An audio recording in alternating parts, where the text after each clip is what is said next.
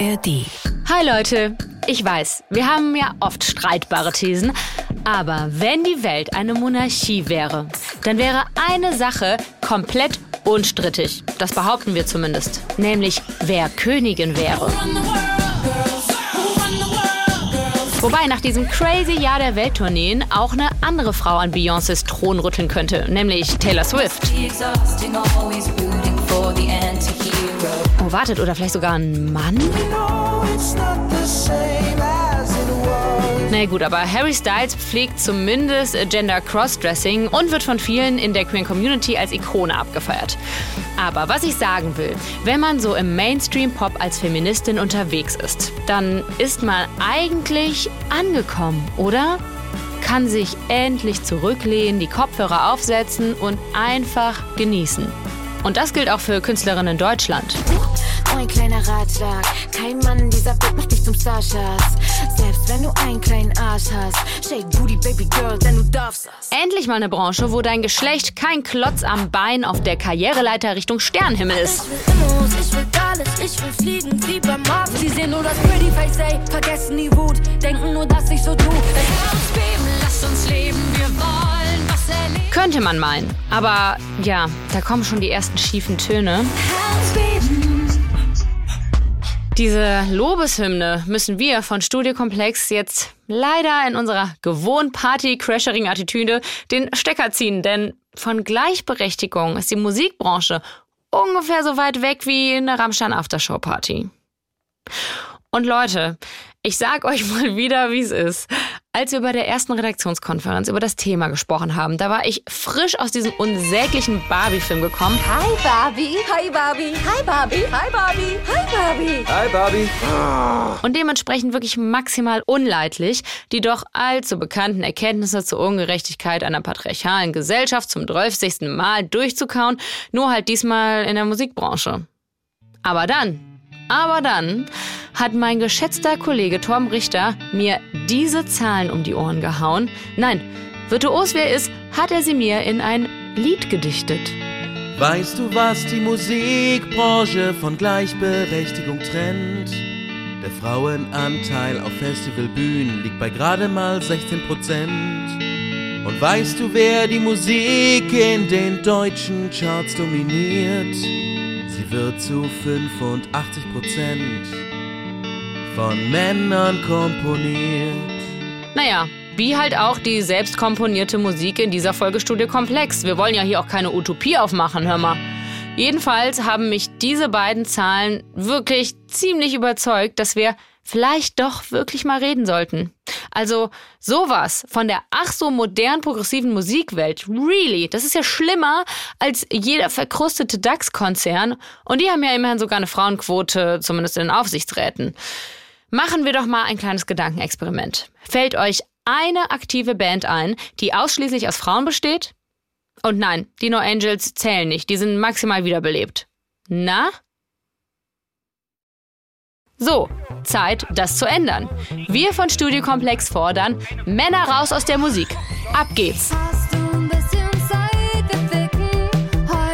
Patriarchat. Ich bin Anne-Kathrin Eutin und das ist Studio Komplex. Diese und weitere 70 fantastische Folgen von Studio Komplex findet ihr in der nicht minder fantastischen ARD Audiothek. Und natürlich auch überall da, wo ihr sonst so eure überwiegend männlich geschriebene, männlich komponierte, gesungene, produzierte und vermarktete Musik hört. Und da sind wir auch direkt beim ersten Zurückrudern mit unserem catchy Folgentitel Männer raus aus der Musik, denn ja, naja, also wenn wir das wirklich durchziehen, dann war es das zumindest mit meiner motivierenden Spotify-Playlist zum Wohnungsputzen. Dann schrumpft das Festival von fünf auf einen Tag zusammen, weil Bühnen nicht bespielt werden können und jedes Popradio würde plötzlich einen extrem hohen Wortanteil haben. Was ich natürlich an und für sich begrüßen würde, aber ja, generell höre ich schon auch wahnsinnig gern und ziemlich viel Musik und ich habe eigentlich auch gedacht, gar nicht so wenig weibliche Mucke, aber dann hat mir mal wieder Torben, natürlich ein Mann, Ironie des Schicksals, die Augen geöffnet. Er hat mir nämlich eine Funktion gezeigt. Schau doch mal bei Spotify bei deinen liebsten Stücken. dann kannst du im Menü ja mal auf Song-Infos drücken. Und selbst bei Female Artists, die für Feminismus kämpfen, sind's meistens Männernamen, die unsere Hoffnung dämpfen. Denn Anne, ich sag's ehrlich, und ich habe es echt probiert. Die allermeisten Songs werden von Männern produziert. Sie sind auch die Autoren bei den allermeisten Songs. Du suchst nach Female Only. Die Suche ist umsonst. Und soll ich euch ein Geheimnis verraten? Na? Nein. Songs zu finden, an denen keine einzige Frau beteiligt ist, das geht wahnsinnig einfach. Surprise! Aber gut, die Statistiken, die sprechen da halt auch eine knallharte, staubtrockene Faktensprache. In den Charts von 2010 bis 2019 wurde mehr als 85 Prozent aller Musik von Männern komponiert. Das hatte Torben ja eben auch schon gesungen und das war tatsächlich keine künstlerisch freie Interpretation, damit sich alles schön reimt. Das ist empirisch belegt worden mit Hilfe der Frau, die wir gerade gehört haben und die sich jetzt nonchalant, wie wir es hier gerne machen, einfach selbst vorstellt. Freut mich sehr, hier zu sein. Ich bin Anna Groß von der Malisa Stiftung. Ich arbeite als Referentin für die Musikbranche zum Thema Geschlechtergerechtigkeit. Und die Malisa Stiftung wurde von Elisabeth Furtwängler und ihrer Mutter Maria gegründet, um sich Themen rund um Geschlechtergerechtigkeit zu widmen und vor allen Dingen mit Schwerpunkt auf die Kultur- und Medienbranche. Jetzt wäre so mein naiver Eindruck ja eigentlich, dass die Musikbranche eher eine progressive Bubble ist so und äh, dass Bookerinnen und Booker das eigentlich auf dem Schirm haben müssten. Ist das tatsächlich ein falscher Eindruck von mir oder liegt das vielleicht auch an sowas wie hm, der Tatsache, dass die Musikbranche ja seit Corona auch unter großem finanziellen Druck äh, steht? Also ist da vielleicht auch gerade die Stimmung, was so Gleichberechtigungsfragen angeht, eine schwierige oder wie hast du das wahrgenommen? Also ich würde sagen, das, was du gerade beschreibst, sagen viele, ach, die Musikbranche, die ist doch irgendwie so, so fresh und new und so, da mhm, passiert doch so mhm. viel, wie, wie kann denn das sein? Gerade deswegen erheben wir als Stiftung auch diese Studien, um zu sagen, okay, das eine ist das Bauchgefühl und jetzt nehmen wir aber mal Fakten und stellen die mal entgegen und schauen uns an, wie sieht es denn eigentlich wirklich aus? Ähm, und genau, und da haben wir halt leider festgestellt in unserer Studie, wo wir gesagt haben, wir gucken mal an, wie viele Urheberinnen gibt es in Charts, aber auch wie viele Urheberinnen sind insgesamt bei der GEMA gemeldet, also bei der Verwertungsgesellschaft, die eben die Kompositionen registriert. Und dann dazu gesetzt eben zu gucken, okay, und wie viele Musikerinnen und Musiker, einzelne Leute, also jeweils mit ihrem Instrument stehen auf Festivalbühnen. Und da haben wir festgestellt, im Bereich Festival Booking gibt es einen leichten, aber wirklich nur einen leichten Aufwärtstrend. Also wir sprechen hier von Zahlen immer noch unter 30 Prozent, unter zum Großteil sogar unter 20 Prozent Frauenanteil. Der GEMA-Meldungen haben wir fast eine Verdopplung der Songtitel, die registriert wurden, ähm, verzeichnet, aber ein Rückgang des Frauenanteils. Also noch nicht mhm. mal ein Anstieg, sondern auch da ist sogar noch ein Rückgang passiert. Das heißt, mit diesen Zahlen haben wir leider aufdecken können, dass es zwar so wirkt, als wäre es progressiv, aber das Gegenteil der Fall ist. Und da geht es ja sogar nur darum, dass Frauen überhaupt irgendwie beteiligt sind. Noch heftiger ist, dass Songs von rein weiblichen Urheberinnen, also wenn mehrere Frauen zum Beispiel oder einzelne Frauen ins Studio gehen und zusammen einen Song produzieren, in den Charts so gut wie gar nicht vertreten sind. Also unter fünf Prozent, also knapp über drei Prozent in 2010 und dann weit unter einem Prozent sogar in 2019. Unter einem Prozent. Fahrt euch das mal rein. Und das noch viel traurigere ist, die Branche weiß gar nicht, was ihr da entgeht. Wir haben, dadurch, dass wir so intensiv hingeguckt haben und wirklich alle 52 Wochen der beschriebenen Jahre ausgezählt haben, haben wir festgestellt, dass unter sogenannten, wir nennen sie die Charts Dauerbrenner-Songs, also Songs, die mehr als ein halbes Jahr in den Charts verweilen. Und das bleiben sie wirklich dort nur, wenn sie erfolgreich sind, wenn sie viel gespielt werden, wenn sie viel gekauft werden und so weiter. Da steigt der Frauenanteil, ist, ist tatsächlich wesentlich höher im Vergleich zu den anderen Kompositionen, also 21 Prozent in 2010 und immerhin noch 12 Prozent in 2019. Also man könnte sagen, und so lesen wir das auch, dass Songs, die mit Frauenbeteiligung komponiert wurden, erfolgreicher sind. Womit wir das Argument, aber Männer machen halt die erfolgreichere Musik, dann relativ zu Anfang geklärt hätten. Beispiele solcher Charts Dauerbrenner gefällig?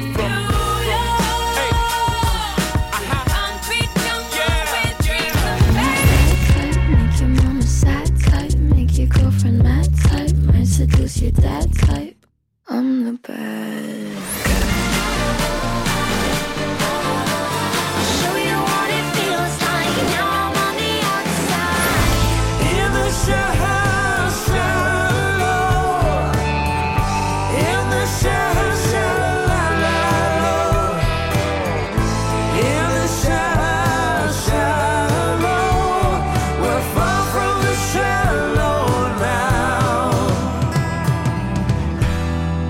Aber warum setzt sich dieses Wissen nicht durch, obwohl die Problemstellung Patriarchat ja durch so, so viele Skandale inzwischen auch in der breiten Öffentlichkeit angekommen ist? Laila reimt sich auf Geiler. Da steckt viel, viel weniger dahinter, als, als du uns jetzt unterstellen magst. Genau, das ist ja das Problem, dass da so wenig dahinter steckt.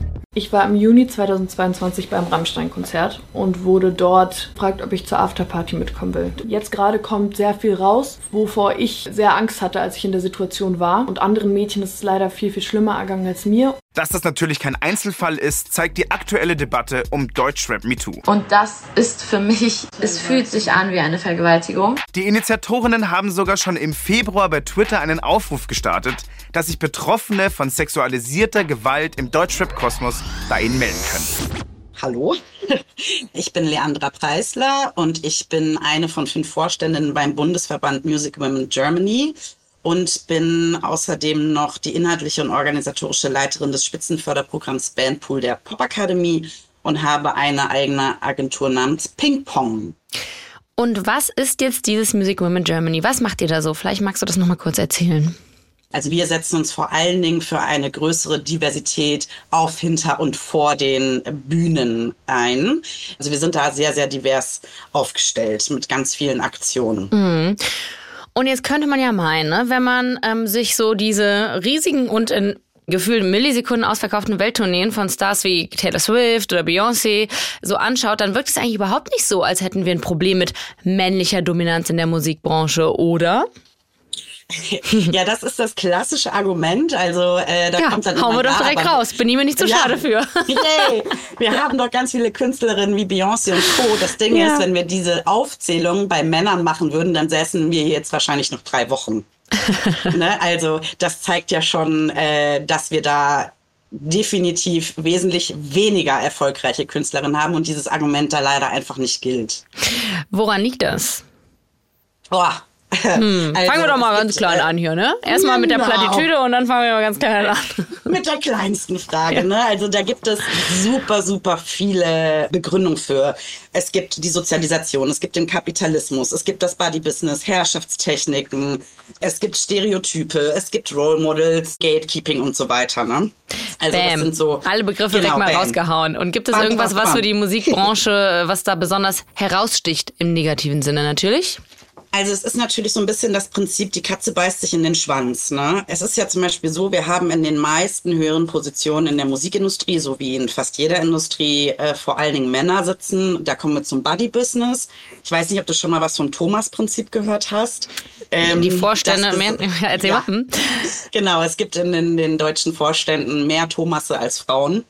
Ähm, und das liegt oft daran, dass Männer gerne Männer einstellen und Männer gerne Personen einstellen, die ihnen selber ähneln. Das führt dazu, dass in Positionen, die eine Gatekeeping-Funktion haben, sprich, man könnte es übersetzen mit Schleusenwärter, also die Entscheidungen tragen und fällen können, meist männlich gelesen sind und meistens auch männlich besetzt werden. Und das wiederum bedeutet, dass in diesen Funktionen quasi der, man nennt es Female Gaze, also die weibliche Sicht quasi nicht vorhanden ist.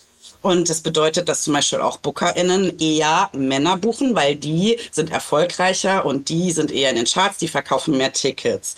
Gleichzeitig ist es auch so, dass PromoterInnen eher den Radiosendern männliche Künstler präsentieren, weil die Wahrscheinlichkeit, dass die gepickt werden und die Bemusterung erfolgreich ist, wesentlich höher ist als bei einer Frau. Und so zieht sich das quasi immer wieder im Kreis. Jetzt denkt ihr euch vielleicht, hä? Wir haben doch eben gelernt, dass bei den Charts Dauerbrennern die Frauenbeteiligung tendenziell höher ist.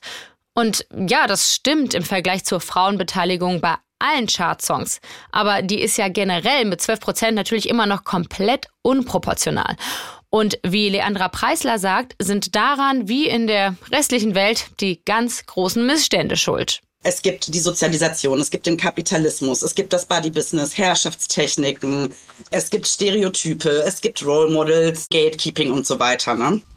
Das, was Leandra da aufzählt, das ist so ziemlich jede Ursache für so ziemlich jedes Problem, dessen wir uns bei Studiokomplex jemals angenommen haben. Heimspiel also. Und soll ich noch mal ein kleines Geheimnis mit euch teilen? Na gut, da ihr höchstens im Nachhinein per HörerInnen-Mail Nein schreien könnt, mache ich es natürlich eh. Und ich möchte die schöne Anekdote mit euch teilen, dass, apropos HörerInnen-Mail, mich ähm, schon mal eine Mail erreichte, die einige erregte Ausrufezeichen enthielt und vor allem die Feststellung, dass meine Stimme wirklich sehr unangenehm sei. Und so eine Mail hat mein Kollege David irgendwie noch nie bekommen. Und ich kenne so viele Kolleginnen, denen mal gesagt wurde, ihre Stimme sei ja zu hoch, um Nachrichten zu sprechen. Das wäre so leider gar nicht möglich. Oder auch Kolleginnen, die die Konsequenz daraus ziehen, unnatürlich tief zu sprechen. What the fuck könnte einem da schon mal rausrutschen. Das hat aber System, meint Leandra. Oft sagen zum Beispiel Radiosender ja auch, wir spielen weniger Frauen, weil wir spielen mehr alte Hits. Und alte Hits sind eben oftmals von Männern. Und das liegt daran, dass früher die Übertragungssysteme und Mikrofone ausgelegt waren auf tiefe Stimmen, weshalb weibliche Stimmen als schrill wahrgenommen wurden. Und dann gab es noch eine Studie in den 80ern aus England, dass Konsumentinnen tatsächlich weibliche Stimmen Radios unangenehm finden. Da wurde aber nie nochmal das Ganze hinterfragt. Und es gibt immer noch Radiosender, die daran festhalten und das als ein Argument nehmen. Das bedeutet, dass der Musikgeschmack, der ist ja auch in Anführungsstrichen fremdgesteuert. Sie nennt es ja so schön Katze beißt sich in den Schwanz Problem.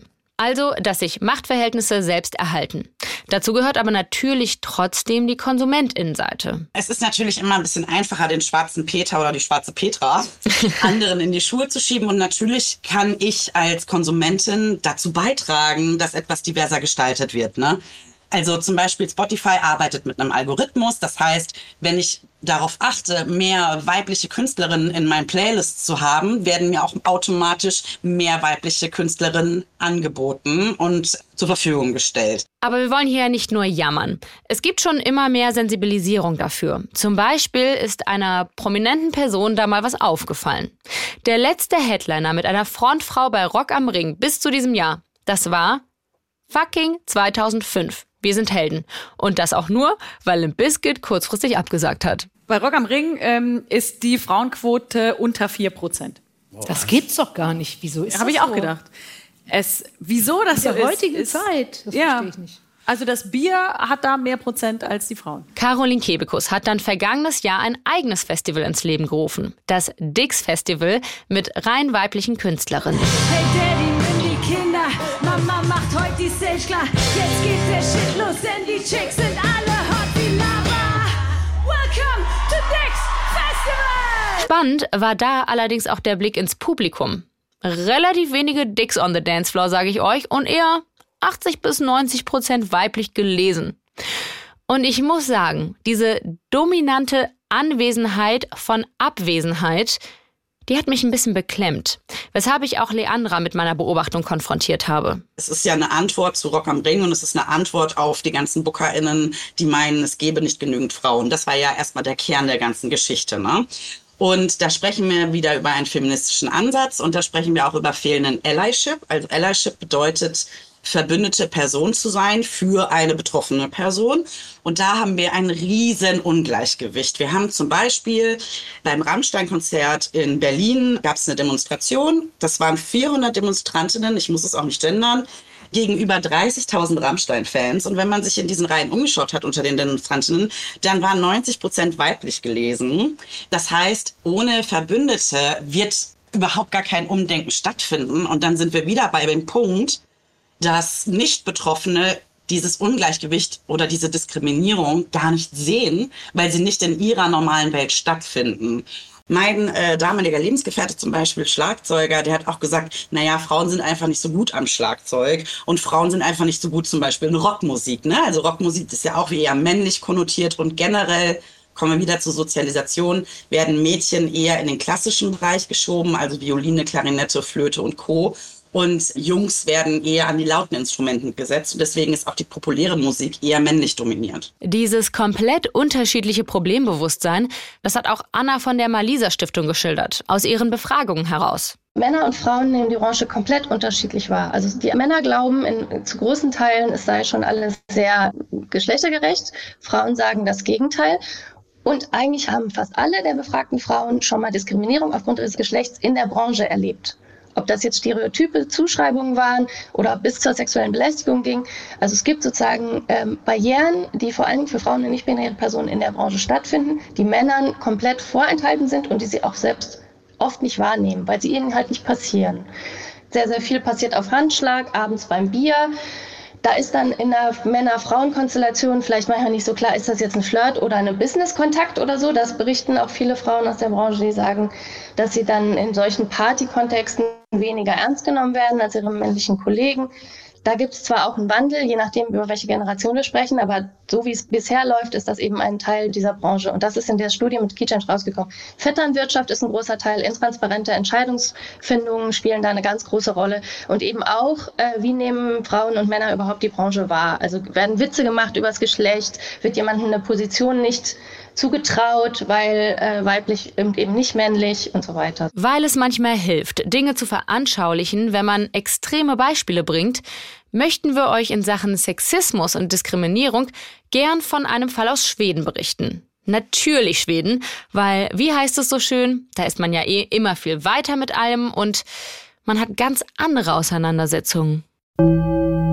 Göteborg. Nach dem Auftritt der schwedischen Supergroup Lörm beim Glöbste Festival steht die Gruppe in der Kritik. Ein Video zeigt Sängerin Ida Larsson, wie sie die Männer im Publikum auffordert, ihre Geschlechtsteile zu entblößen. Die Bilder zeigen weiter, wie Larsson mehrere Zuschauer auf die Bühne holt, in eindeutigen Gesten Oralverkehr andeutet und die Männer so lange mit Bier bespritzt, bis ihre Kleidung durchsichtig ist. Ein Clip des Auftritts ging im Internet viral. Zahlreiche Fans zeigten sich entsetzt über den offen zur Schau gestellten Sexismus. Auch die schwedische Polizei hat bereits Ermittlungen wegen möglicher sexueller Nötigung eingeleitet. Ida Larsson äußerte sich mit einem kurzen Statement auf Instagram. Zitat: Diese Schwänze sollen leise heulen, das ist halt Rock'n'Roll. Klingt viel zu krass, um wahr zu sein? Irgendwie unrealistisch? Naja, okay. Ist sie auch. Wir haben uns die Story ausgedacht. Wir hatten halt Bock, einfach eine Runde Spiegel zu spielen, um zu verdeutlichen, dass es da wirklich, wirklich ein Ungleichgewicht gibt, weil sonst würden wir diese Story nicht so krass hinterfragen. Die Musikerinnen, mit denen ich für diese Folge ins Gespräch gekommen bin, die sagen eher so Dinge wie das hier. Ich habe halt immer impostert und ich glaube, das ist auch definitiv noch nicht weg. man ist dann immer so, dass man denkt, oh, ich kann das gar nicht so gut und mit sowas irgendwie dann auf eine Bühne stellen. Das war Maria von Powerplush und mit Impostern meint sie, von Selbstzweifeln geplagt zu sein und sich als Hochstaplerin zu fühlen. Oder Mia Morgan, die beschreibt, wie ihr weibliches Heranwachsen sie in ihrer musikalischen Karriere aufgehalten hat, obwohl sie dabei betont, dass sie damit gar keine Schuldzuschreibung machen will, sondern weil viel, viel mehr Frauen gerade so jetzt von CIS-Frauen ausgehend mit Eintritt der Pubertät einfach anfangen, so überwältigt zu sein vom bloßen Existieren als Frau in dieser Gesellschaft, dass gar keine Zeit mehr ist für Schlagzeugunterricht. Und das kenne ich von mir, weil ich habe mit 13 dann meinen Schlagzeugunterricht an Nagel gehangen. Und naja, es gibt halt wirklich weniger weibliche Schlagzeugerinnen. Da ist sich die Branche ziemlich einig. Also Leute, was bleibt uns hier anderes übrig, als jetzt endlich mal die ganz große Bühne zu betreten, uns die Gitarre umzuhängen, volle Pulle in die Seiten zu hauen und zu fordern 50% Frauenquote now! Woo! Und ich meine 50% auf den Festivalbühnen, 50% in Radios, auf Spotify-Playlists und 50% auch hinter den Kulissen.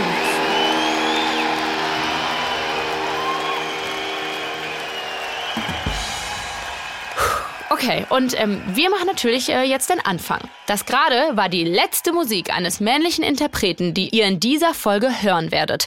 Wir gehen mit gutem Beispiel voran und spielen heute nur noch Musik von Frauen. Anne, tut mir leid, doch hier muss ich jetzt ganz kurz stören. Du willst mich doch die ganze Zeit schon Fakten singen hören.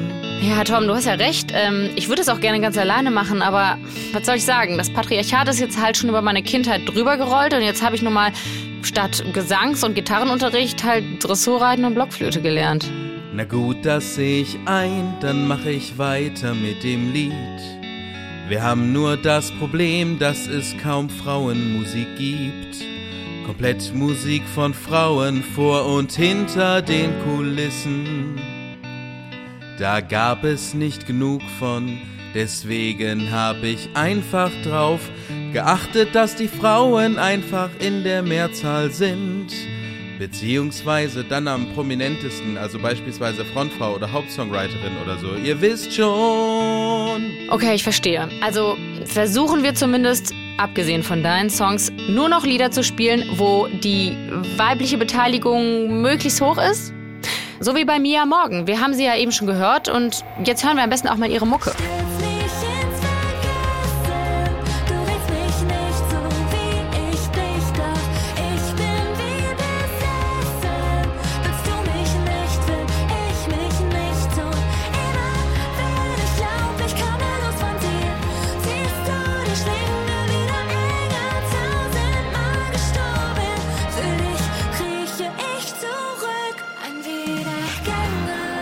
Nur sind wir dann doch auch gleich an dem Punkt, dass sowohl beim Schreiben wie bei der Produktion und dem Einspielen dieses Songs Männer beteiligt waren. Aber warum ist diese männliche Dominanz denn Ihrer Meinung nach so krass? Ich habe viele, viele, viele Theorien diesbezüglich. Also ich sage auch immer wieder, alleine die Tatsache, dass es ja auch eine geringere Anzahl, die Erfahrung musste ich ja auch selber machen beim Zusammenstellen meiner Liveband. Es gibt eine scheinbar oder ziemlich sicher geringere Anzahl an Instrumentalistinnen, an Frauen, die hauptberuflich Musik machen. Das kann ich für mich so ein bisschen darauf zurückführen, dass junge Mädchen öfter ihre Hobbys aufgeben als Jungs, dass irgendwie Teenie-Jungs länger im Fußballverein bleiben, weil sie darin sehr ernst genommen werden, weil sie vielleicht auch von zu Hause aus nochmal anders gefördert werden als ein Mädchen, was einen vermeintlich idiotischen Traum hat, der vielleicht unrealistisch und nicht leicht zu erreichen ist. Fehlt dir denn eigentlich was, weil dein Team nicht besonders divers ist? Das ist natürlich so ein bisschen bitter gewesen, weil die Leute, die jetzt übrig geblieben sind, sind halt äh, Typen. Und ich liebe die, wie gesagt, das sind ganz, ganz tolle Menschen. Meine engsten Freunde at this point auch.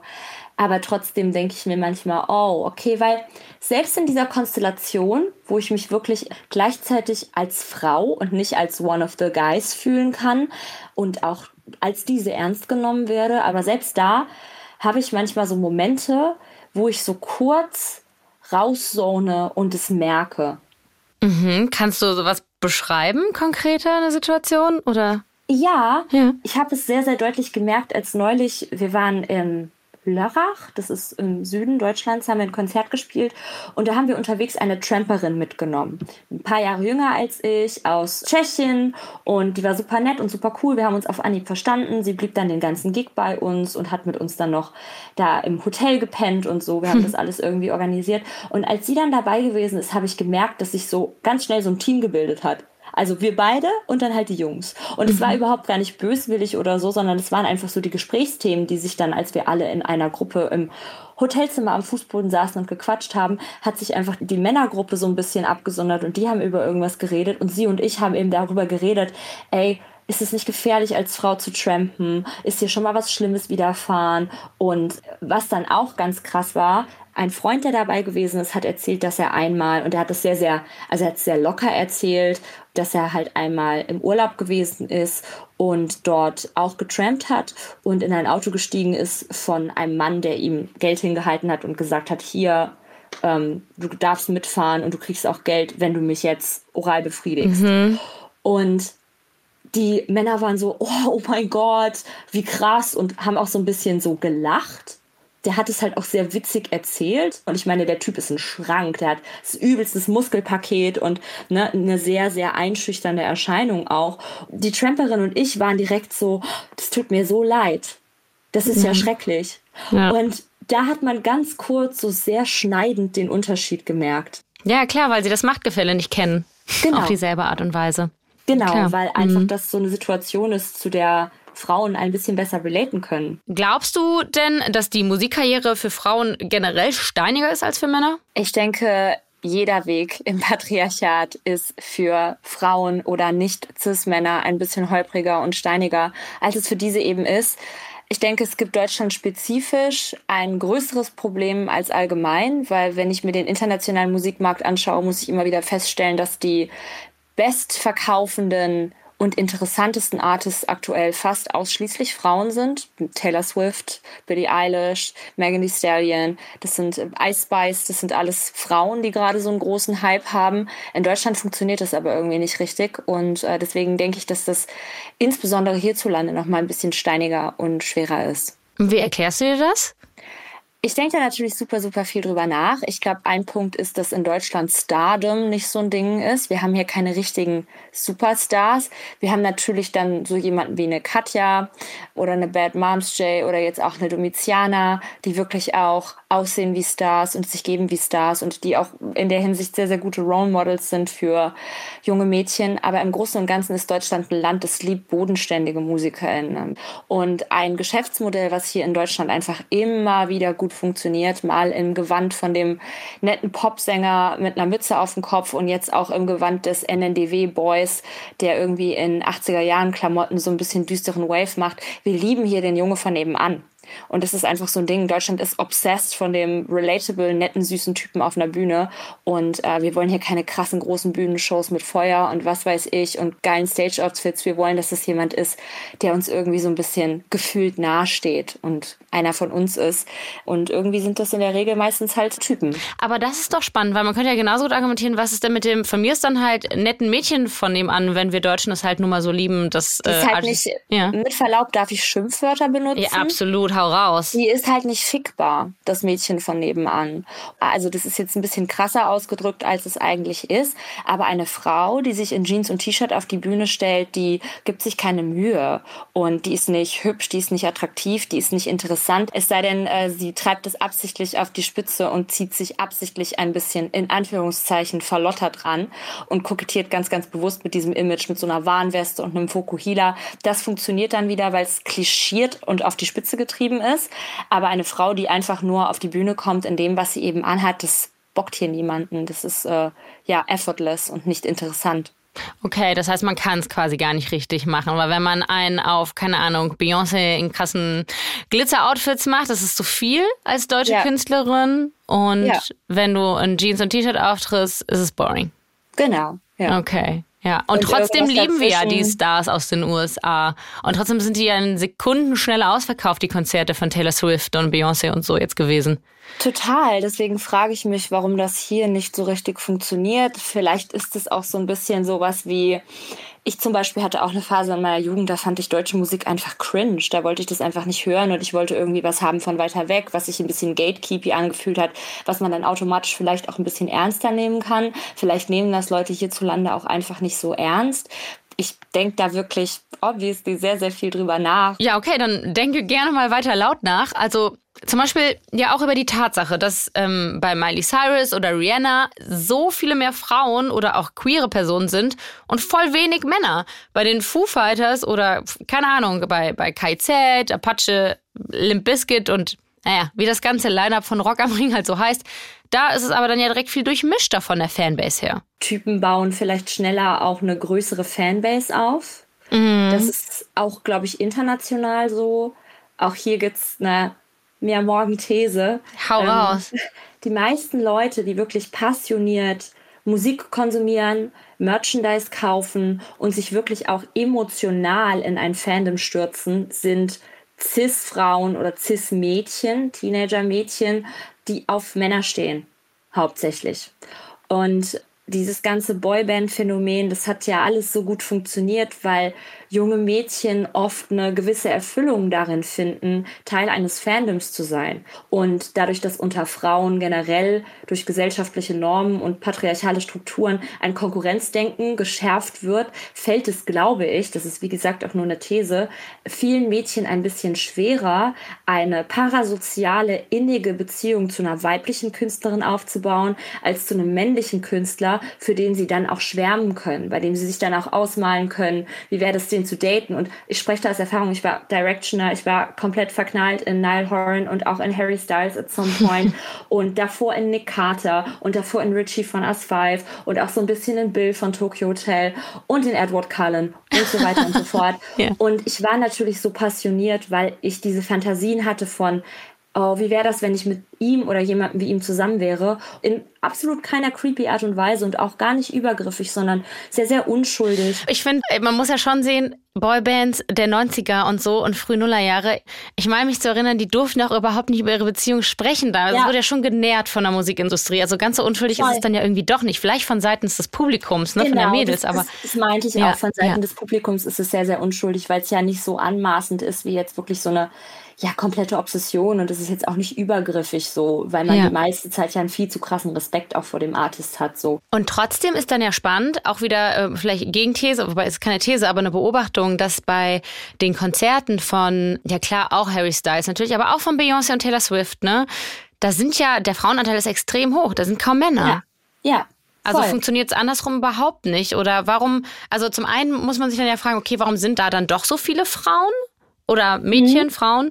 Das widerspricht deiner These ein bisschen, dass die sich nicht identifizieren können, weil das scheint ja bei diesen Stars schon der Fall zu sein. Fangen wir mal so Na, an. Ich glaube Mhm. glaub nicht, dass sie sich nicht identifizieren können. Ich glaube, es ist nur ein bisschen schwerer, Mhm. sich wirklich so innig da reinzustürzen, dass man jeden Merch-Artikel kauft und jedes Bild an die Wand hängt, wenn man zu der Person nicht so eine parasoziale romantische Beziehung Mhm. hat. Sich mit jemandem zu identifizieren oder irgendwie eine Art von große Schwester oder Inspiration zu finden, ich denke, das ist schon möglich. Aber da fehlt eben dieser Faktor, der einen von so einem Superfan zu so einem mega Superfan dann macht. Popmusikfans sind im Schnitt ja sowieso meines Empfindens nach überwiegend nicht cis-männlich oder zumindest nicht cis-het-männlich, sondern sehr, sehr viele Frauen oder eben homosexuelle Männer, die auf Popkonzerte gehen, weil Pop ja auch immer noch so ein bisschen belächelt wird ne, und nicht so richtig ernst genommen wird. Aber Mhm. so mit einer Beyoncé, ich meine, die stellt sich auf die Bühne, die hat so eine empowernde Message, die ist seit Jahrzehnten am Start, die sieht toll aus und ist einfach eine ganz, ganz interessante, tolle, überwältigende Frau, die auch einfach sehr, sehr gut singen kann und krass performt. Da gibt es natürlich nicht so ein Threshold, dass man da jetzt irgendwie denkt, ah, mit der kann ich jetzt nichts anfangen. Ich glaube, jeder auf der Welt findet Beyoncé gut. Na, haben wir ja schon am Anfang gesagt. And I wanna say thank you in case thank you enough.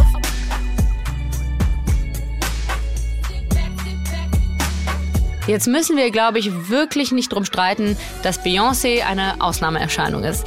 Das steht dann aber so diametral dem strukturellen Problem entgegen, wofür eine Quote ja zumindest mal ein Ansatz wäre. Was Mia Morgan auch nachvollziehbar findet, sich als Künstlerin aber trotzdem daran reibt. Ein Punkt, den ich gerade oft bemerke oder an dem ich oft mir so ein bisschen so den Kopf zerbreche, ist, wenn ich gebucht werde, buchen mich die Leute, weil sie meine Musik wirklich gut finden und weil sie wirklich die Mia mögen weil sie die Mia da haben wollen oder buchen die mich, weil sie eine Frau da haben wollen. Und das ist gerade etwas, was ich als sehr störend und belastend und auch zermürbend empfinde im Hinblick auf Festival-Bookings und Belegung von Slots. Mhm. Ja, die Debatte kenne ich natürlich auch, aber ich frage mal so, und wäre es so schlimm, wenn der Aspekt, dass du eine Frau bist, auch mitentscheidend ist? Weil ich meine, also- Gott, wie oft haben wir Frauen Nachteile in Kauf nehmen müssen, ne? dadurch, dass wir eine Voll. Frau sind. Voll. Deswegen, also ich bin da auch so ein bisschen hin und her gerissen. Fürs Ego möchte ich natürlich, dass die Leute mich buchen, weil sie mich und das, wofür ich stehe und die Musik, die ich mache in erster Linie und meine Live-Shows auch gut finden. Aber ich sage immer so schön, wenn es auch um Quoten geht und so, Dinge, die nicht selbstverständlich sind, aber es sein sollten, müssen erzwungen werden, bis sie es werden. Und deswegen ist es schon auch okay, ne? Aber ich würde mir halt wünschen, dass es dann nicht nur ein Slot wäre, um den ich mich dann mit meinen Kolleginnen reißen muss. Uns Frauen wird ja auch immer angedichtet, wir haben so ein starkes Konkurrenzdenken. Mhm. Aber wenn halt zwei Slots auf dem Festival mit insgesamt 35 Slots an Nicht-Cis-Männer vergeben werden, da bin ich natürlich pisst oder enttäuscht, dass es diesmal die andere Frau geworden ist oder eine der anderen Frauen geworden ist und nicht man selber, weil viel weniger Platz auch da ist.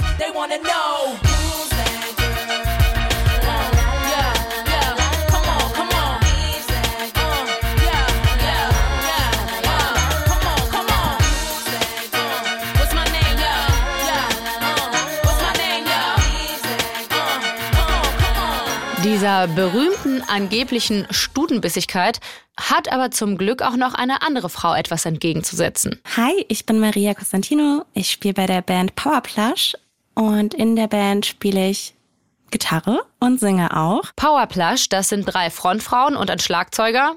Hey Leute, das mit dem Schlagzeug, das muss wirklich ein Problem sein. Ähm, ja, die sind jedenfalls aus Chemnitz und klingen so.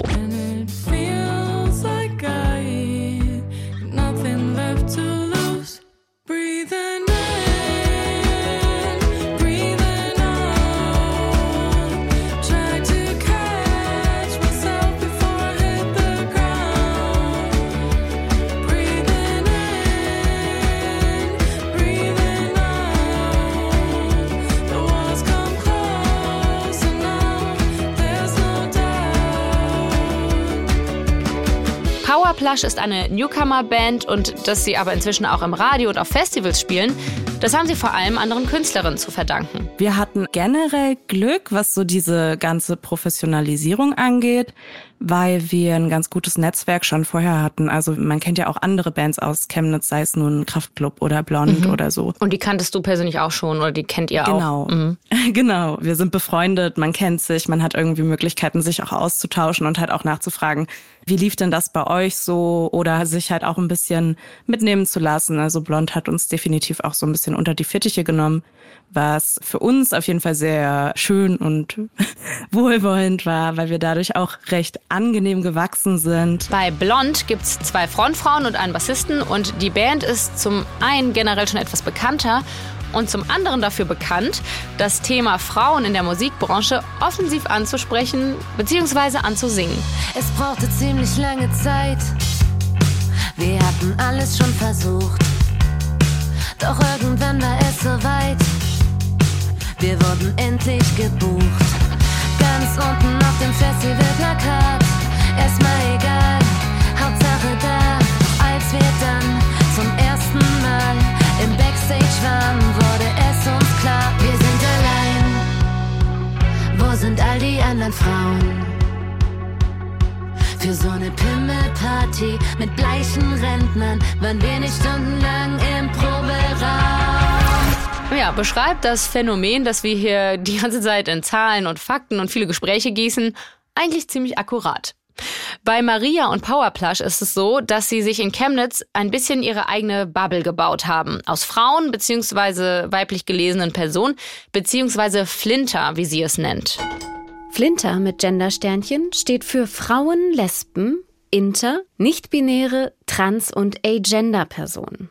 Der Begriff gilt als Selbstbezeichnung für die Gruppe an Menschen, die im Patriarchat diskriminiert werden. Ich würde auch sagen, dass es uns als Band gar nicht geben würde, wenn wir nicht auch zum Großteil aus Flinterpersonen bestehen würden, weil wir uns sonst gar nicht wohlgefühlt hätten. Also ich habe davor mit ganz vielen männlichen MusikerInnen irgendwie, äh, Musikern, versucht Musik zu machen und das hat einfach nicht funktioniert, weil man eben auch halt weiblich sozialisiert ist und sich dann immer so denkt, oh Gott, mache ich das richtig? Oh Gott, ich kann das gar nicht so gut wie die anderen. Und die Männers, die mucken halt dann so ein bisschen ab und da ist irgendwie alles immer chillig und cool.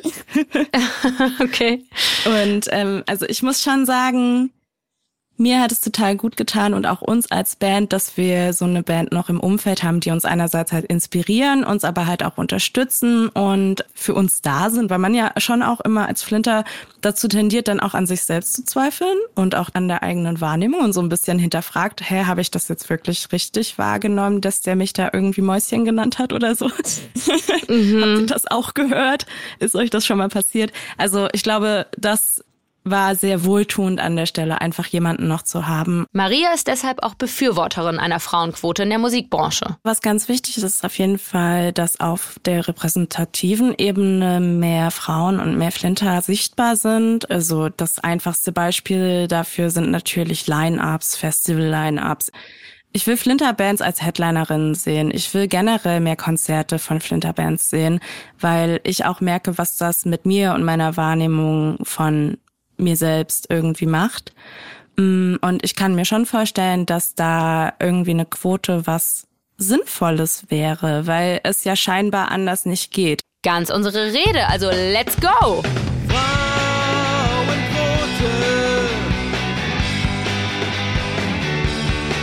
Wir wollen eine Frauenquote.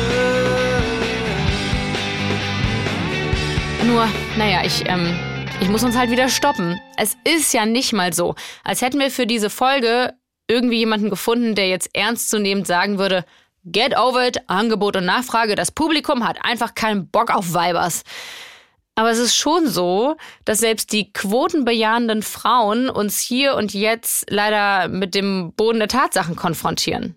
Erstmal tut das Anna Groß von der Malisa Stiftung. Ich bin absolut dafür, sofort eine Quote einzuführen. Aus Gesprächen der Branche weiß ich aber, dass es einfach schon so ist, dass es zwar sehr, sehr viele Musikerinnen gibt, dass die aber so wenig bekannt sind und so wenig im Chart-Level unterwegs sind und auch so wenig bisher im Headliner-Niveau mitspielen, dass halt so eine männlich geprägte Branche nicht von heute auf morgen einfach umgekrempelt werden kann. Und Leandra Preisler von Music Women Germany führt es so aus. Wenn es um Quote geht, kommen wir ganz oft an einen Punkt in dem Diskurs, an dem es einfach nicht mehr weitergeht, weil dann geht es immer um dieses Auferlegen von etwas, ne? also von oben nach unten, delegieren. Das Mhm. heißt, wir müssen erstmal wieder ganz von vorne anfangen und auf die Problematik Aufmerksamkeit machen, damit von selbst ein Umdenken stattfindet. Also es ist definitiv möglich. Mhm. Es ist nur immer noch eher eine aktive Entscheidung. Am Ende ist es eine Haltungsfrage. Genau. Aber, und das sagen auch beide, ein bisschen tut sich ja tatsächlich schon was. Es ist so ein kleiner Hoffnungsschimmer, der legt sich so wie Morgentau über eine festivalgebeutelte Schlammwiese. Komm mal zum Laptop, komm her zu mir. Siehst du, es gab ganz schön Kritik an Rock am Ring. Denn der letzte Headliner mit ner Frontfrau drin waren Wir sind Helden 2005. Komm an den Rechner, komm her zu mir. Siehst du ganz links da in der Spalte, halb zerknüllt.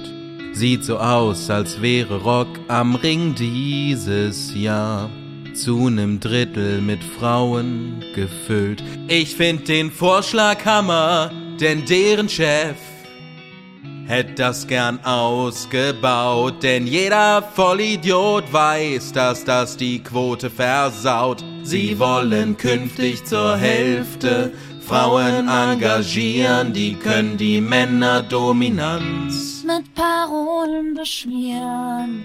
Und es ist ja auch nicht so, als hätte Leandra von Music Women Germany nicht noch tausend alternative Ideen für mehr Gleichberechtigung in der Musikbranche.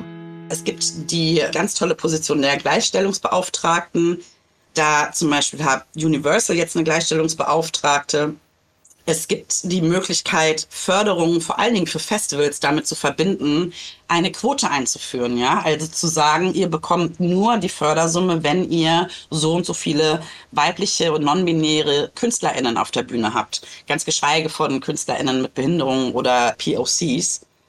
Ähm, es gibt die Möglichkeit zu sagen, Awareness-Konzepte müssen mit in die Versammlungsstättenverordnung und Teil des Sicherheitskonzeptes werden. Es gibt die Möglichkeit für Firmen, die Key Change Pledge zu unterschreiben. Key ist ein Netzwerk, was sich für mehr Diversität in der Musikindustrie einsetzt. Und bei dem Pledge unterzeichnet man, dass man alles dafür tut, diverser aufgestellt zu sein. Dann gibt es die Möglichkeit, Role Models sichtbarer zu machen, ja, also wirklich auch mal ein bisschen mehr Budget zu verwenden für eben weiblich gelesene Artists. Also es gibt schon einiges. Oder es gibt so kleine Podcasts, in denen Künstlerinnen zu Wort kommen, die ausnahmsweise auch mal ein Gesuch stellen dürfen. Weil zum Beispiel selbst die super darum bemühte Band Powerplush am Ende mit Männern produziert. Ich meine, auch da im Studio springen dann halt natürlich nur Männer rum, was okay war, weil die alle lieb waren und so, ne? Aber es ist schon sehr unausgeglichen. Also das fällt auf jeden Fall auf. Und also deshalb wollen wir ja jetzt auch für neue Sachen gerne eben auch ein bisschen äh, mit anderen Personen zusammenarbeiten, die dann beispielsweise Frauen sind. Ja, cool. Können wir ja mal, wir geben den Aufruf mal weiter. ich Ja, möchte jetzt ey, meldet- meldet euch bei uns, wenn ihr mit uns produzieren wollt. Ja, ey, oder meldet euch auch bei mir. Sehr, sehr gerne Merch-Person, Content Creation, ähm, Writing Sessions kann man zusammen machen und ja. Geil. Oder Ja. befreundet sein. Ja, oder Freunde. Coffee Dates und äh, ja. Sehr Girls gut. Night. Wir, wir, wir geben das weiter, wir geben das weiter, Mia. Ich danke dir. We had a mutual friend who played Cupid. You jumped in my bed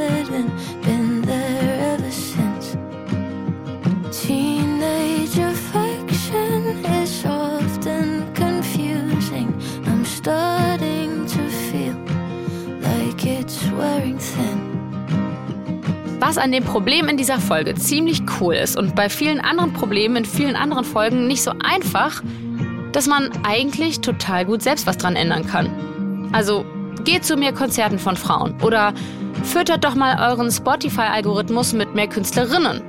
Und wir helfen euch auch gerne dabei. Wir haben als kleines Gimmick, so zum Ende der Folge hier, eine eigene Playlist kuratiert mit wirklich tollen weiblichen Künstlerinnen aus allen möglichen Musikrichtungen. Und äh, alle Songs aus der Folge, die sind natürlich auch da drin. Und wir verlinken euch das in den Show Notes. Das war Studio Komplex mit Folge 71. Ich danke euch fürs Zuhören und vielleicht sogar herausgehoben den Ally-Männern, die bis hierhin dabei sind, weil euch brauchen wir hier besonders, das haben wir ja gelernt. Teilt diese Folge mit euren Freundinnen und Freunden, die das interessieren könnte. Und wenn ihr Ideen, Anregungen, Kritik oder eine weibliche Produzentin für Powerplush oder Mia Morgen habt, dann schreibt uns doch an studiokomplex.hr.de oder als DM per Instagram. In der Redaktion waren diese Woche Tamara Maschalkowski, Hadija Haruna Oelker, Torben Richter und Max Laubenheimer. Vielen Dank euch. Für den Sound war Henning Schmidt zuständig und das Folgenbild hat Saskia Schmidt kreiert. Ich danke euch. Wir alle gehören zum Hessischen Rundfunk und damit zur ARD. Genauso wie folgendes Podcast-Produkt, das ich euch in dieser Woche wirklich sehr, sehr gerne ans Herz legen möchte. Levels und Soundtracks ist ein Podcast zum Thema Gaming und Musik. Der Host Friedel Achten lädt sich spannende Menschen ein, um mit ihnen über ihre Lieblingsvideospiele und deren Soundtracks zu quatschen. Zu Gast waren dann zum Beispiel schon die YouTuberin Cold Mirror, Moderator Donny O'Sullivan und der Comedian Max Rockstar Nachtsheim, der auch schon mal bei uns war. Grüße gehen raus. Levels und Soundtracks gibt es jede Woche neu in der AD Audiothek. Hört gern mal rein. Uns gibt's da auch. Also mich, namentlich Anne-Kathrin Neutin, hört ihr schon nächste Woche wieder, wenn ihr mögt. Ich würde mich sehr freuen und sage bis dahin Tschüssi und Busser Babaci.